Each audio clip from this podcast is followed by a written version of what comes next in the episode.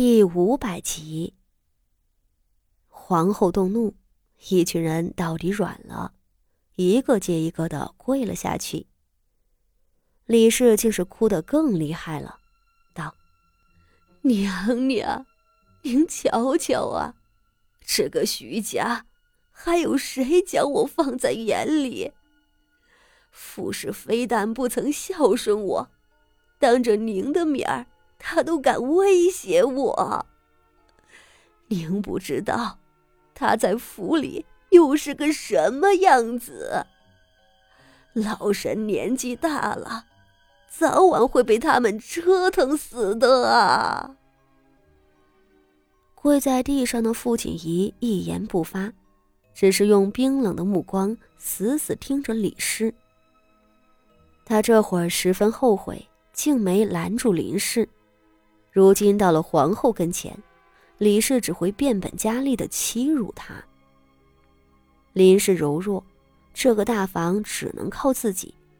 若今日不成了，自己受些苦楚倒不要紧，林氏又怎能再受折磨？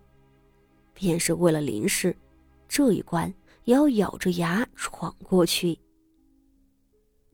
傅锦仪打定了主意。俯身朝着皇后磕了三个响头，朗声道：“请皇后殿下明鉴，薛大小姐早已是我们大房的妾室，官府的文书都下来了，她又怎可能不向臣妇敬茶？只是她敬茶之日，并未大操大办，故而太夫人没有亲眼瞧见罢了。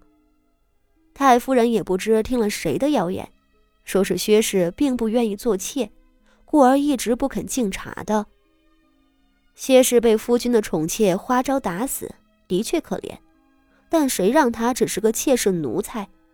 咱们大户人家里处死个奴婢又有什么？不过是一件小事。太夫人倒是喜欢小题大做。傅锦仪早就想好了，敬茶这事儿，只要他咬死不认，李氏又能拿他怎么办？而比起一个奴婢的生死，李氏小题大做才会更让皇后厌烦。果然，皇后听罢，脸上又沉了一分。李氏只朝傅锦仪不屑一瞥：“这妾室敬茶也是个不小的礼数，若真敬了，何该像那日花招入门一般？”办个晚宴，请个梳头的嬷嬷，给几位亲戚长辈送些喜糖，以示庆贺的。如何我们这些长辈连消息都不知道？李氏说着，摇头叹息：“唉，可见是真不曾敬茶的。薛氏的身份仍然是薛家千金。”不是我故意刁难大房，实在是杀人大罪，是要遭天谴的。我纵然身为长辈，也不敢包庇呀。傅锦仪和李氏两人的说辞各自有理有据，皇后听着只觉头大。她身为国母，管束后宫和整个天下的命妇们都游刃有余。唯独面对自家娘家的烂摊子，束手无策。对李氏这个嫡母，他如今见了都怕，因为李氏一旦出现在他的面前，就意味着麻烦来了。偏偏李氏对他有养育之恩，又是自己生母的表妹，算是自己少有的亲人之一了。纵然皇后心肠冷硬，面对李氏。也绝情不起来。你们两人争执不休，怎不把那罪魁祸首花招捆进来处置？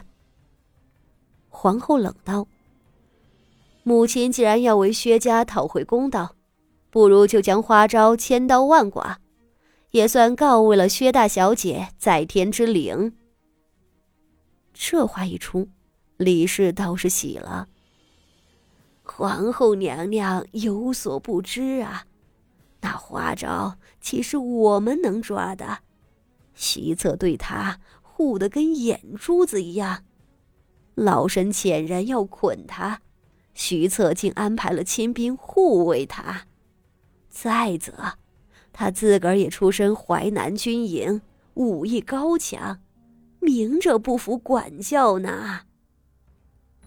李氏说着，朝傅锦衣得意一瞥：“大房包庇之罪昭然若揭，光凭这一点儿，老身也不得姑息。”皇后眉头一皱：“果真如此？”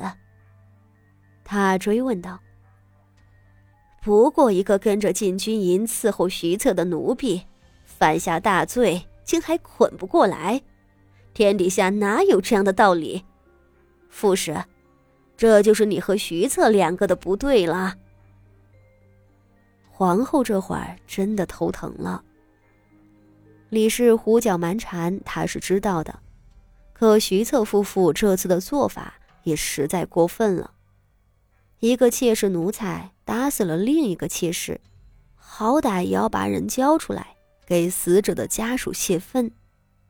他从前还认为徐策是徐家唯一一个脑子正常的，这回倒好，他也跟着抽风了。